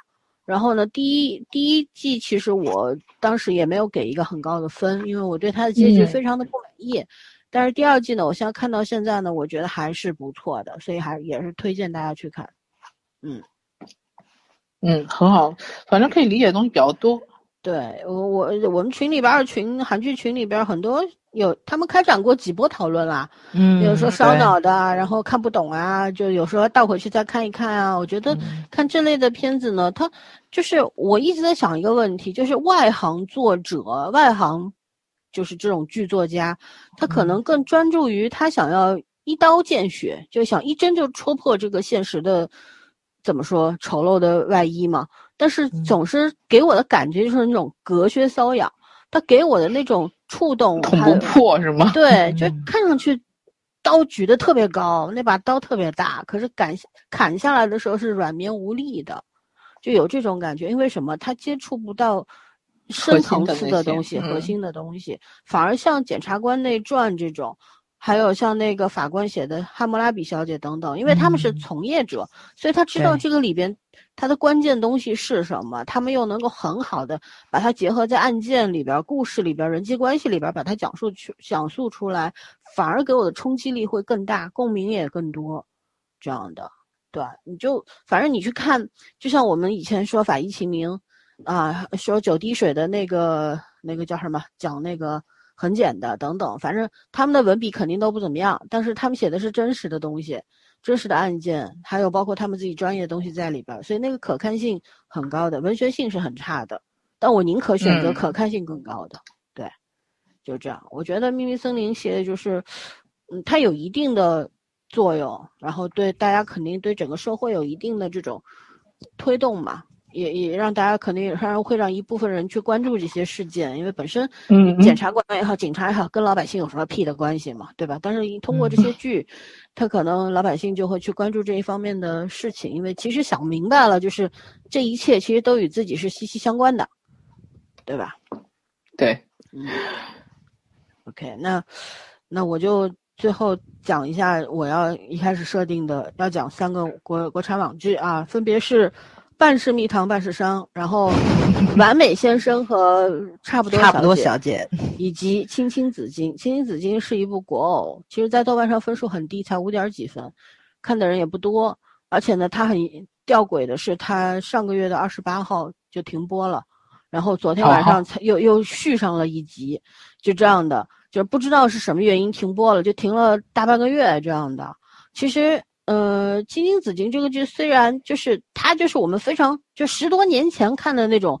就讲一个古代有一个高高高干子弟们在一块读书的这么一个学堂，然后呢，怎么怎么里边发生的各种各样的事儿吧，反正有正正派角色吧，傻白甜也有，然后嗯高风亮节的也有，正直的也有，侠客型的也有，但是它这里边的设定就很有意思，它设定男主是一个嗯、呃山大王。但是呢，他为什么去做了山大王呢？是因为他曾经也是想要这个怎么说，通过读书来改变命运的，想要进朝堂，然后能够给这个改变这个国家做出自己应有的力量等等，所以饱读诗书什么都行。可是呢，就是因为人家这种高门子弟瞧不上他，并且盗取了他的那个考试的分数，然后导致他被驱逐出出这个京城了。然后回到家一看，自己妈也死了，就这么一个很悲惨的这么一个设定。后来他就没办法，就去投靠了做山大王的师傅，也不是投靠，是被师傅给收留了。呃，就就这么一个事儿。但是呢，他文武全才。呃，有一天呢，他绑架了女主在内的很多的高干子弟的女儿们，啊，然后怎么说？他提提出的唯一这个你要熟人是吧？就派你们这个最高学府的人，一个人就一个，你们人过来，然后跟我比试。他也不要钱，就一吊钱。哦他不要不要很多钱，就一吊钱一个人，然后就比试，那所有的人在一块儿都输给他了。当然，这个设定很扯啊，一个人同时干不了那么多事儿。对，但是呃，演员是得边打架边下棋，就是这各种琴棋书画，然后同时进行，然后赢了所有人，这太牛逼了，不可能嘛，对吧？但是就就很好玩，因为它是一个古偶，所以你就会觉得扯就扯吧，反正好玩就行。对啊是的，，是的然后男主是范世琦主演的，我我知道他是应该是原原先的快乐男生参加过选秀的，我没有关注过他。呃通过这个剧，我觉得有有被惊艳到他那个扮相，古装扮相确实挺亮的。然后呢，女主就是一个标准傻白甜 设定，可是呢，女主有一个特性是力大无穷。然后 然后自己妈自己妈是个女侠客，然后跟跟他爹爹相爱，可是呢，她妈妈又被大娘给害死了。反正哎，各各种吧，也不是被大娘害死的，就被各种情况下就害死。反正她就是在家里边，她是等于说是庶出的，没有地位的。上面还有个姐姐，那姐姐是个白莲花，整天装装好人骗他，你知道吗？暗地里就坑他，就这种设定。但是这个剧为什么吸引我，并不是因为上面的这一一系列陈述啊，而是因为它这里边儿很好的运用了古代诗词。他有很多的诗词是我们平时不常见的，但是他都有讲。然后他也去讲了，他虽然是一个国呃古偶剧，可是他有去讲你做官的人和普通老百姓以及这些热血沸腾的书生之间对于同一件事情，比如说对于灾民要不要入城这件事情有不同的见解，中间也插入了这个学堂的就是校长他的看法，他是一个中立的，他作为一个学者他的看法是什么？我觉得这个角度很有意思。对他，他他有就是明明是个偶像剧，可是他又谈了一些挺有意思的，还看上去挺高深的那些议题、一些问题。对，可能谈的没有那么好，可是我觉得他那四个角度给的都不错。对对对，我觉得现在就现在就是这个问题，就是很多的问题他没有深入去讲，但是如如果能引发你思考的话，对，能提出来就很值得嘉奖了。嗯，是的。然后他也讲了说，作为一个山贼。和 对对着这一群高干子弟等等，他们他的那种心态是什么样的？然后怎么去征服他们，和他们做朋友？呃，中间也穿插了一个特别爽的女二的设定，富可敌国，别的都没有，只有钱，就是什么东西都是，就是别人在愁死了，说灾民怎么办呀？啊，官和学生和老百姓在吵架，他转身。从家里边拨了一笔钱出去，然后就在城门外造了很多的帐篷，给了他们很多的吃的。然后每次都跟同学说的是：“最近大家辛苦了，回头我请大家吃好吃的。”家里边父亲招待这些同学啊什么的，我的天，那那都是高级食材，然后给东西都是一给一大堆那种，你知道吗？但是这个女生又特别好，她不是傻白甜，她就是特别特别好，又漂亮。然后，真的女演员也很漂亮，又漂亮又贤惠又聪明，就这种设定。哎呀，娶回家，嗯，很很有意思。然后他也征服了那个他暗恋的少年将军。对，反正几几条。我知道了，我在 B 站上看了一个，就是那个少年将军跟那个女女富豪古装的那个故事，呃，就是老三说的，确实很好看。我这条感情线特别好看，对对对，哦，青青子衿的，你说的，我我把全剧看了去，嗯，很很好玩，反正就是下饭剧嘛，呃，这是一个啊，推一下，我觉得他的问题就在于，呃。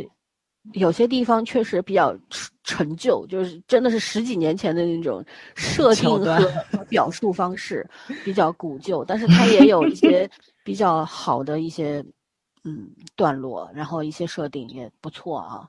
中间描绘感情也好，描绘亲情也好，都描绘的还不错。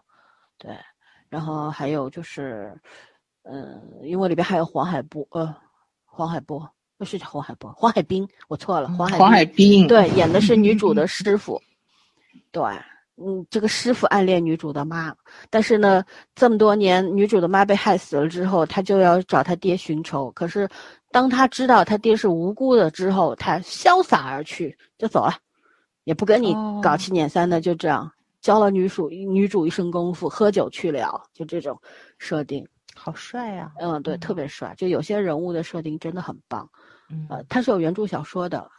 等等，我把剧看完，我去看一下小说。还有一个《半世迷藤半世伤》，也是有原著的，没看过啊。呃，我看了，小说非常难看，我就看了大概十几章，弃了，不看了。嗯，剧改编的很好，说实话，按照我看的那个小说的种种人设来讲，这个剧的改编是非常成功的。但是它好在哪儿？它我看了这个剧，看了两集，我就说这就是标准的韩剧制造流程，嗯，标准的韩剧水平。它而且但是它是五年前的韩剧水平，它不是现在的。从言情剧的角度上来说，它是一个完整的，并且及格线以上可以达到七分这样子的一个水准线的这么一个作品。然后女主白鹿，男主。罗呃罗云熙是吧？罗云熙，反正嗯又靓又美嘛，演技嘛也都不错，就这样。然后男二是那个叫，哎，这个人叫什么来着？高什么来着？哎呀，一下想不起来了。那高什么汉？我也想不起来。高寒宇，哦，高雨涵，高寒宇，高瀚宇，高寒宇，高瀚宇，高瀚宇，也是原先爱豆嘛，对吧？后来现在算创造营又露了一面，算 复活了这种感觉。对他，他我觉得特别棒的是高涵宇，好像他的他这里边全是原声，没有配音的。高涵宇的台词居然比我想象的好太多了。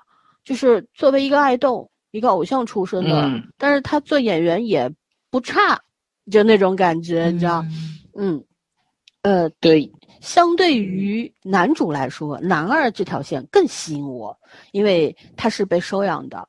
呃，他他他他他养父为什么收养他？因为他跟养父死去的儿子同年同月同日生，就就就这么一个理由。然后养父家特别特别有钱，就这样。可是他一直觉得觉得自己就像个傀儡一样，所以他一直找找一个合适的时机想要逃养脱父。用的名字，包括那个对，什么生日，就是让让他复刻他儿子亲生儿子一一样。他觉得他自己就是顶替的，顶替了一个死去的孩子那种，没有他自己的人生。有一句台词很扎心，他问他那个姐姐，那个姐姐暗恋他，你知道吗？也不是暗恋，是明恋，嗯，就这种，就在他身边很想要脱衣服的那种那种姐姐。然后这个姐姐就嗯就各各种那个什么他，然后他就问他姐姐你说，他说你还记得我原来的名字吗？就这句话特别扎心，然后高涵宇表现的很嗯好。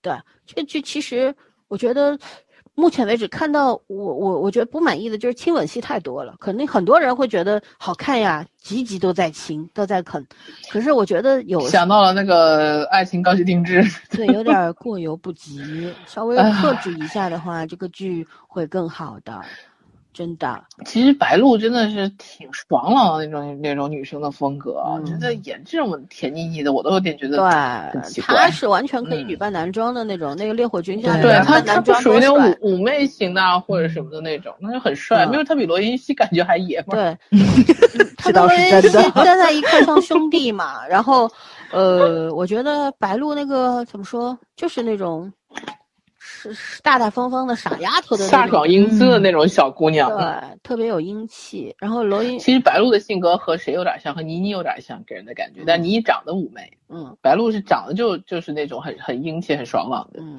嗯，对。然后罗云熙嘛，就把白鹿衬得又高又壮。其实真的是白鹿特娇小一姑娘，有可能不娇小太瘦了，可能是白鹿也有一米五六，呃，一一米六五六一米六五六对因为我可每次看她都是站在徐凯旁边嘛，我就觉得特娇小。她这突然在跟罗云熙徐凯配戏的时候多嘞，对对对对对，我就觉着，哎呀，这姑娘怎么突然间这么壮了？对，但是他们两个的 CP 感是很强的，很，强的，而且对对戏特别自然，就嗯就真的就嗯跟合作了十几年的那种那种感觉一样。老朋友。就是看罗云熙演那种特虐或者说是特那个仙儿的人看惯了，他突然间这么毒舌就很不习惯，你但是他知道吗？他表达的很好，他台对没错词拿捏演得真的很好好，嗯，很不错，这个人设也挺不错的。就是罗云熙让我每次看他不能，他很少有全身全身镜头，你知道吗？对，对就是他那鞋底啊，外增高最起码三公分，就那种里边还有几个鞋垫，不知道 那种。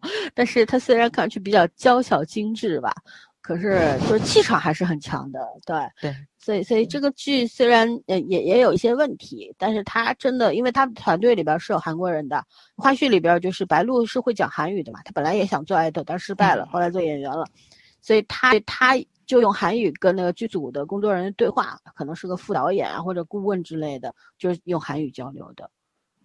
这样的啊，他问了一句，问那个韩国姐姐说，就是哦，你你你看看我和那个罗云熙谁的脸大，他就说说罗云熙脸 小，用韩语问的嘛，所以我才知道说这个剧组里边是就请了韩国人过来指导的，这个蛮新奇的，而且我从最近很多的这种言情偶像剧里边看到了韩剧的影子，韩剧的影子，对吧？基本是嗯复刻的，所以我觉得其实不是一件坏事情。咱们先从模仿开始，是先把模仿做好了，回头才能够再升级嘛，对吧？嗯，还有一个工工业化流程嘛，其实就是就就是是一个流水线生产的过程，你纯熟了，你才能创造。业也是蛮超的，还就是说，你你稍微要有一点自己的风格嘛，慢慢培养吧。嗯，对，就是现在的是他们是这样的，他们是我为什么说是五年前的韩剧水平呢？因为在剧本上面还是弱的，因为剧本不是原创的，是改编的，只不过这个改编还是比较成功。据说这个改编的编剧是个男的，哎，没想到还不错哈、嗯，对，他比想各方面象中好。嗯，各方面拿捏的还可以，但是我觉得遗憾的是它不是原创的。还有呢，就是我们先从这种其他的方面，影视美术啊、服道画呀，包括运镜啊等等方面，我们先去达到一定水准之后，我们再去追求剧本的这个质量，我觉得也是一个很好的途径，挺好的。嗯，哎对，最后，嗯、你想说啥？我说这就是我说跟爱丽丝差不多的一个意思，就是你其他方面都起来了，如果只剩一个短板的话，你提升其实就很快了，就能从能看到优秀的那个级别啊。但是咱现在是短板太多了，你这我都粗制滥槽点造好几年，嗯所以现在你要慢慢回来，这个路其实是很难走的，很难走真的、是嗯真的全行业齐心嘛。但但愿吧嗯啊，但愿嗯经过了疫情，但愿我们有机会，嗯，。对，但愿经过了疫情之后，大家都能够其实现在是个很好的机会，会，对，嗯，对。嗯还有就是最后一个就是《完美先生》和《差不多小姐》，其实看这个剧嗯呢，我比看半糖看得起劲，因为我觉得这 个女主的设定，包括女主的形象，真的就是一个很韩剧女主的样子嗯。她长得也很韩系，她嗯穿衣打扮也很也很韩系。对，然后男主也很韩系，我觉着。对对对，男主就是演这种，我觉得男主就是标准的摩羯座吧，嗯就这种 所谓的完美，他就是所有东西都是要用数据去讲话的，嗯呃，他连爱情都要用数据去算的。完美先生嘛，嗯，对，可是当他后来他爷爷他是个物理学家，是个院士，他爷爷就跟他说了，唯一不能够用数学计算的就是爱情。就是爱情，对，对，但是这个这个设定，呃，这个这个剧情设定里有很扯的东西，就是也很复古的、很过于传统的东西，就是男女主结婚认识了几天，但是由于男主的爷爷就面临着这个手术就只有百分之五十的成功率的这么一个大问题的时候，就是爷爷说你们来，我希望你看到孙看到孙媳妇儿，然后男主就逮了女主去结婚了。就这么一个设定，我觉得这个太太扯了，而且太复古了，这真的是十几年前的那种剧的设定，对吧？以现在都不路上流行这捡一个陌生人，对，这这这这种非要老人拉郎配这种设定太掉价了吧？但是我在现实中碰到过。呃，也碰到过，但也只是个例呀、对就是作为对这个作为电视剧来讲，嗯不应该是滞后的，而是应该是朝前的，应该比观众要先锋，对吧？嗯而不是你把生活当中的个例拿过来讲，作作作为实证。然后呢，就是这个，可是我觉得好在哪儿呢？我觉得，嗯，他也去探讨，它里边也用到了很多物理学上面的数数学上面的很多的专有名词啊，然后几。唧唧歪歪，有些台词我还听不太懂，他们俩在说什么。就爷爷和孙子对话的时候，有些东西还偏专业的这种。然后女主她是虽然是个统计学的学生，可是呢，她是一个喜欢漫画的女孩，就这样，很天真，经常脑内和男主怎么怎么了，就是她她爱上男主了，然后就脑你自己脑补，你知道吗？就就表情上就像就像眼泪要从嘴里流出来那种状态，就整天对着男主发花痴。可是当他知道男主跟他没有这种爱情上面的回应，只是一个契约的关系的时候，他就走了，头也不回的走了，就觉得既然你不爱我，我留在这干嘛？对吧？我可以跟你假结婚，我假结婚是为了让爷爷安心，我也会平时去照看爷爷。可是我走了，因为我不想当舔狗，就这种。但是后来当男主、女主走了之后，男主发现不对呀，我好像喜欢上她。可是他他也不是自己发现的，他去找了他的死党，问那个死党说：“嗯、我这个是到底是什么情况？”然后他死党跟他说：“你可能是恋爱了。”就这样。对，这里边几个男生的设定，嗯，还有一个就是他的死党是一个，就是呃顶流。呃，就是我们用我们的话来说叫顶流，这个顶流呢，跟女主的姐姐在国外的时候春风一度，就是这样。然后女女主的姐姐特别酷，你知道，就觉得我跟你就是睡一觉的关系，你别老盯着我，就对这个大明星，你别老盯着我，对吧？就这种讲话，特。特别绝的那种，特别毒舌。可是因为这个大明星一直追求她，然后也女嗯姐姐也被感动了，然后两个人就决定谈个恋爱。可是当这个姐姐发现你做一个大明星，做一个顶流的女朋友是一件多么危危险和烦的事情的时候，她又想要退缩了。在处理感情这件事情上，她反而没有妹妹利索。嗯啊，还有一对设定，嗯，呃，我不知道怎么去界定，应该是男三男三女三吧。嗯呃，因为这个女孩子是女主的闺蜜，然后男孩子也是女主的男闺蜜，就是他们那三个是最好的朋友。这两个人呢，这俩闺蜜呢，曾经谈过恋爱，后来分手了。然后这个这个男生呢，就是一个超级备胎，只要这个女生，这个女生在外面到处沾花惹草，然后这个备胎呢，整天就是就标准舔狗，你知道吗？就是你怎么样都行，然后你要去跟别人约会，喜欢你对吧？对，就 你要去跟别人约会，我花我三个月的工资给你买一套裙子，你去吧。就这种，天呐，对，然后两个人后来没办法，这个女两个闺蜜又就女闺蜜又被男闺蜜给打动了，两两个人又谈恋爱了。呃，这个时候谈恋爱的第几天就发现不对呀，女闺蜜就跟男闺蜜说：“你看，你我们俩没有复合的时候，你怎么不会因为打打游戏冷落我呢？”然后男闺蜜说：“对啊，我们俩没有复合的时候，我打游戏你也不管我呀。”就这种，就就是就只能做朋友的那种人，知道吗？一谈恋爱又不对了，所以他们俩到底什么结局不知道。对，还有一个人设我最喜欢的就是你告诉男四，他是男主的大学同学，呃，不对，高中同学，反正就是一个旧同学，两个人呢互相看不顺眼，就这种。呃，男男主永远是第一名，那个永远是第二名。然后男主为了能够让女主找到一个工作，就暗搓搓的托了男二去给女主介绍了律所的工作，然后女主就成了这个律师的助理，还不是助手，不相跟法律上面的任何的问题不相关，就是做一个助理，就是想要照顾她一个工作。没想到这个律师看到了女主种种的优点之后呢，就爱上她了，然后等于说是男主挖坑给自己找了一个大情敌。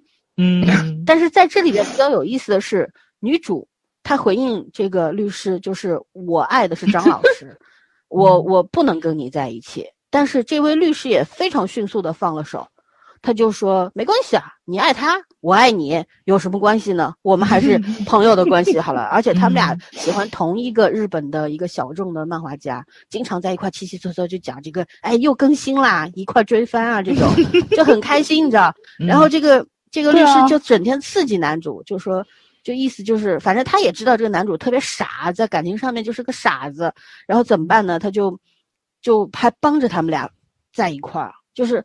虽然他很喜欢女主，想要跟女主在一起，可是他尊重女主的选择，并且愿意帮她。他在他当女主欢天喜地去找男主的时候，他说他说女主跟他很感谢他嘛，就是谢谢你帮我。然后他的意思就是呃，意思他就自己有一句内心的 OS，就是就觉得我喜欢你，所以我才帮你的，我可不是帮那个我的情敌啊，就这种。嗯，所以我觉得就各种设定很奇葩的这个剧。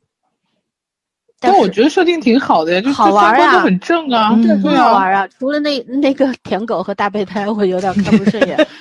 哦，可是也能够理解，就是你，就是他可能想要讲的，就是一对小情侣都是在学校里面的嘛，就是他们可能更适合做朋友，而不适合做情人，就这样。可是呢，他们又不愿意，就是放不开，放不开对方。对，不愿意放开，所以不断的碰撞，不断的碰撞，这样子才才不知道最后是磨合好了呢，还是磨合散了呢？不知道啊。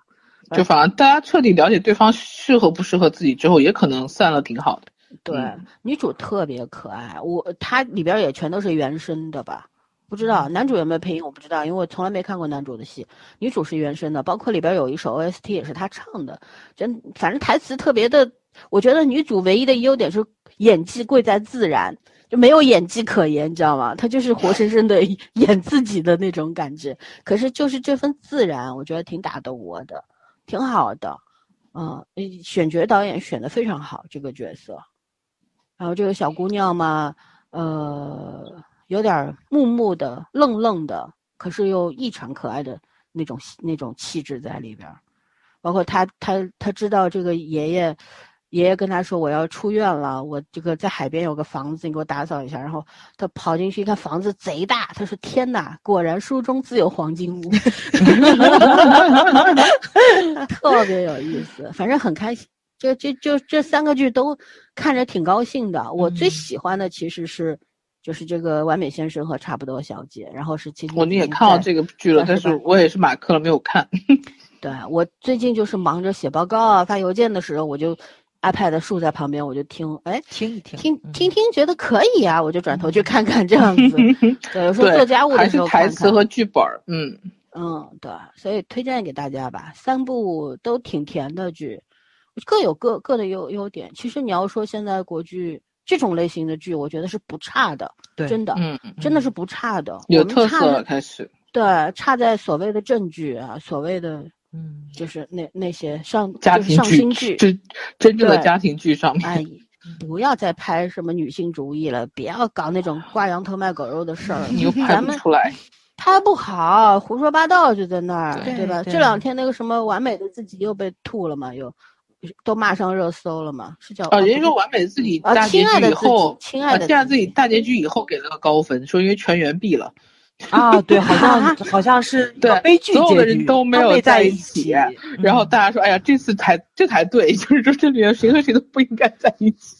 就我其实现在啊，我觉得大家可能就是观众有两种发泄点。第一呢，像我们这种看看小白剧，就嗯就舒舒舒缓一下，或者看一些治愈系的，看一些像我看像单丝这种剧，就直接跟我专业相关的，对吧？嗯我我都会得到一定的这个情绪上面的宣泄。还有呢，可能嗯大家、有些人观众他就喜欢看这种搞脑子的。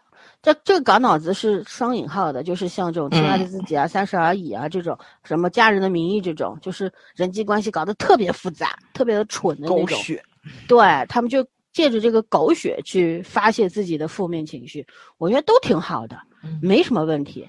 但是呢，那样的那类剧呢，要越少越好。以后咱们要把这些东西给改变一下，对吧？国剧也应该应该良性发展，而不要总是去不要拍一些总围绕在这个中间，对，对，想要总总想要坑观众，总觉得观众嗯蠢、看不懂。其实我们什么都看懂，我们比我不是说什么，有的有些这种圈内人未必阅片量有我们这么大，是嗯真的。忙着忙着赚钱谈戏呢。嗯 对，其其实你看一看咱们聊的这些剧，别管有的是不是从头看到尾，但多多少少咱们都去扎了一猛子，对吧？看看头两集、是不是对胃口，对胃口就看下去，不对胃口就就就先放一边儿。对，没有办法，嗯，尝尝尝尝甜头吧，就哎就是他这一波好像就出来了挺多的，一下子出来了挺多的那个剧，我其实挺不。明白的，就是咱们的偶像剧为什么就跟什么初恋啊、甜宠就标上了？就是除了这两个，因为买没有别的买的小说，呀，嗯买了那么多、嗯那么多的小说，你得拍完不啦？嗯啊，这倒也是，对对，嗯。啊，这种小说在怎么讲，在网文市场很受欢迎嘛。嗯，它会有固定群体。我喜欢看种田文，就是没有一个人去拍种田文，我也很郁闷，好吗？就种种地，然后那种经经商多好看呐，就跟打游戏似的。就你怎么样有一不小心就给你搞成狗血，剧了，我跟你讲。但是没有，没有任何一部就就没有人来。改，对对对对，麻烦因为不好改，因为没有群，没有受众啊。对，说白了就是这样呗。大家觉得 就是我不算人，你不代表大多数吗？三观有问题。这 三观有问题。是的，是的，是的。唉，今天被打击到了。哦，对，我还有一个短剧要推，就应该是一个韩国的网剧吧，每集什么香蕉那个，就其实是香蕉，嗯，总共只有八集，每集三四分钟这样的，它特别快。这个讲什么呢？其实香蕉，香蕉这两个字呢是可以重重复去定义的，多角度定义的。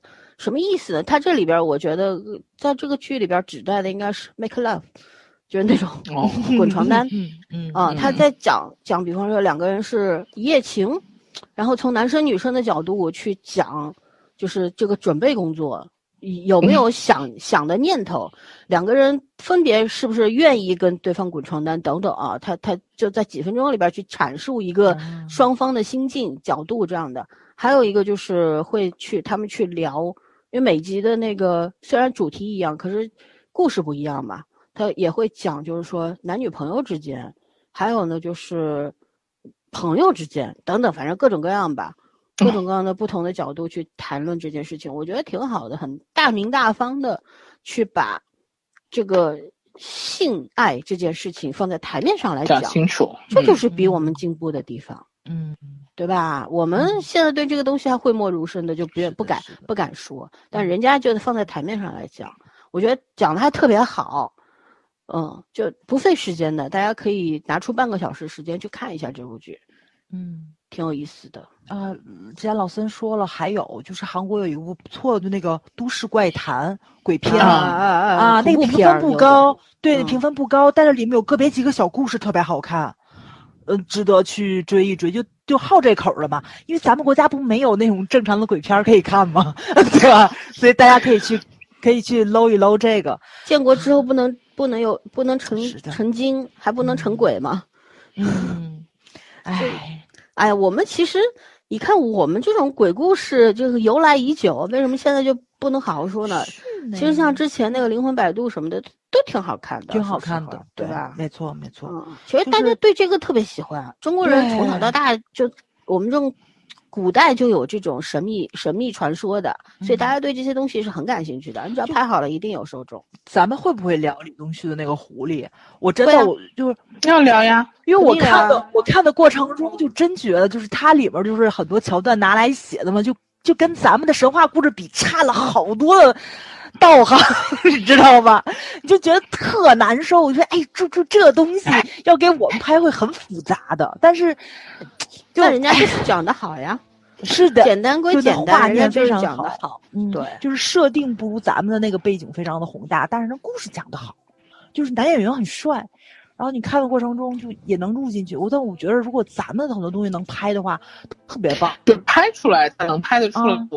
就是就说这个鬼鬼鬼怪的题材嘛，就是尾尾鱼的那些惊悚的，对吧？尾鱼的那些惊悚的拍了那个半妖司藤已经拍完了吗？是吗？哎呀，我就觉得特别可惜。就不要早就拍完了。嗯，但是他古代能拍，现代的不能拍呀。就是尾鱼的那个现代。应该是现代的讲的。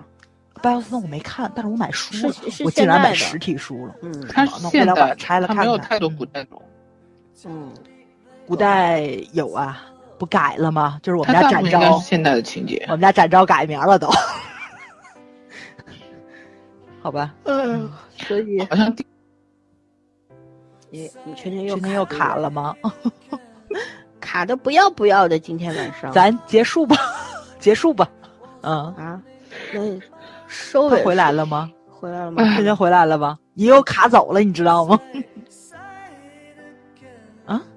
啊！叹气一声，又没了，又没了。哎呀，今天晚上这实在是正好讲到那个都市怪谈，太吓人了。嗯，网络不好。刚跨过网络，嗯，尤其现在很多鬼故事其实都跟网络相关，我觉得挺好看的，就就就应对上这个现在的一个科技发展嘛。但是，哎呀，咱们这儿不拍，我觉得挺可惜。嗯，拍吧，以后就要这个要放开这一块儿。现在好像这一块审核比较严嘛，嗯，对吧？反正现在我们的政策一天三变的，鬼知道怎么回事呢？嗯，对吧？然后反正，也许以后会，对吧？可以期待一下，谨慎期待有生之年系列吧。是的，是的，对，文化要自信啊。嗯，好吧，那我们今天就推到这儿吧。我们也推了十来部剧了，反正足够大家看一个月了吧？我觉得，对，大家挑自己想要看的去看啊。最近我们仨就看了这些剧，然后回头以后我们可能每个月都会固定做一期推剧，给大家大量的就推一些我们正在看可看的剧。然后，大家自己去做自由选择，好吧？嗯哼，那圈圈也不知道回没回来，回来了，回来了，但一直在闪。好，刚来，嗯，卡的嘞。嗯哼，好吧，那我们就再见吧，圈圈，拜拜，拜拜，拜拜。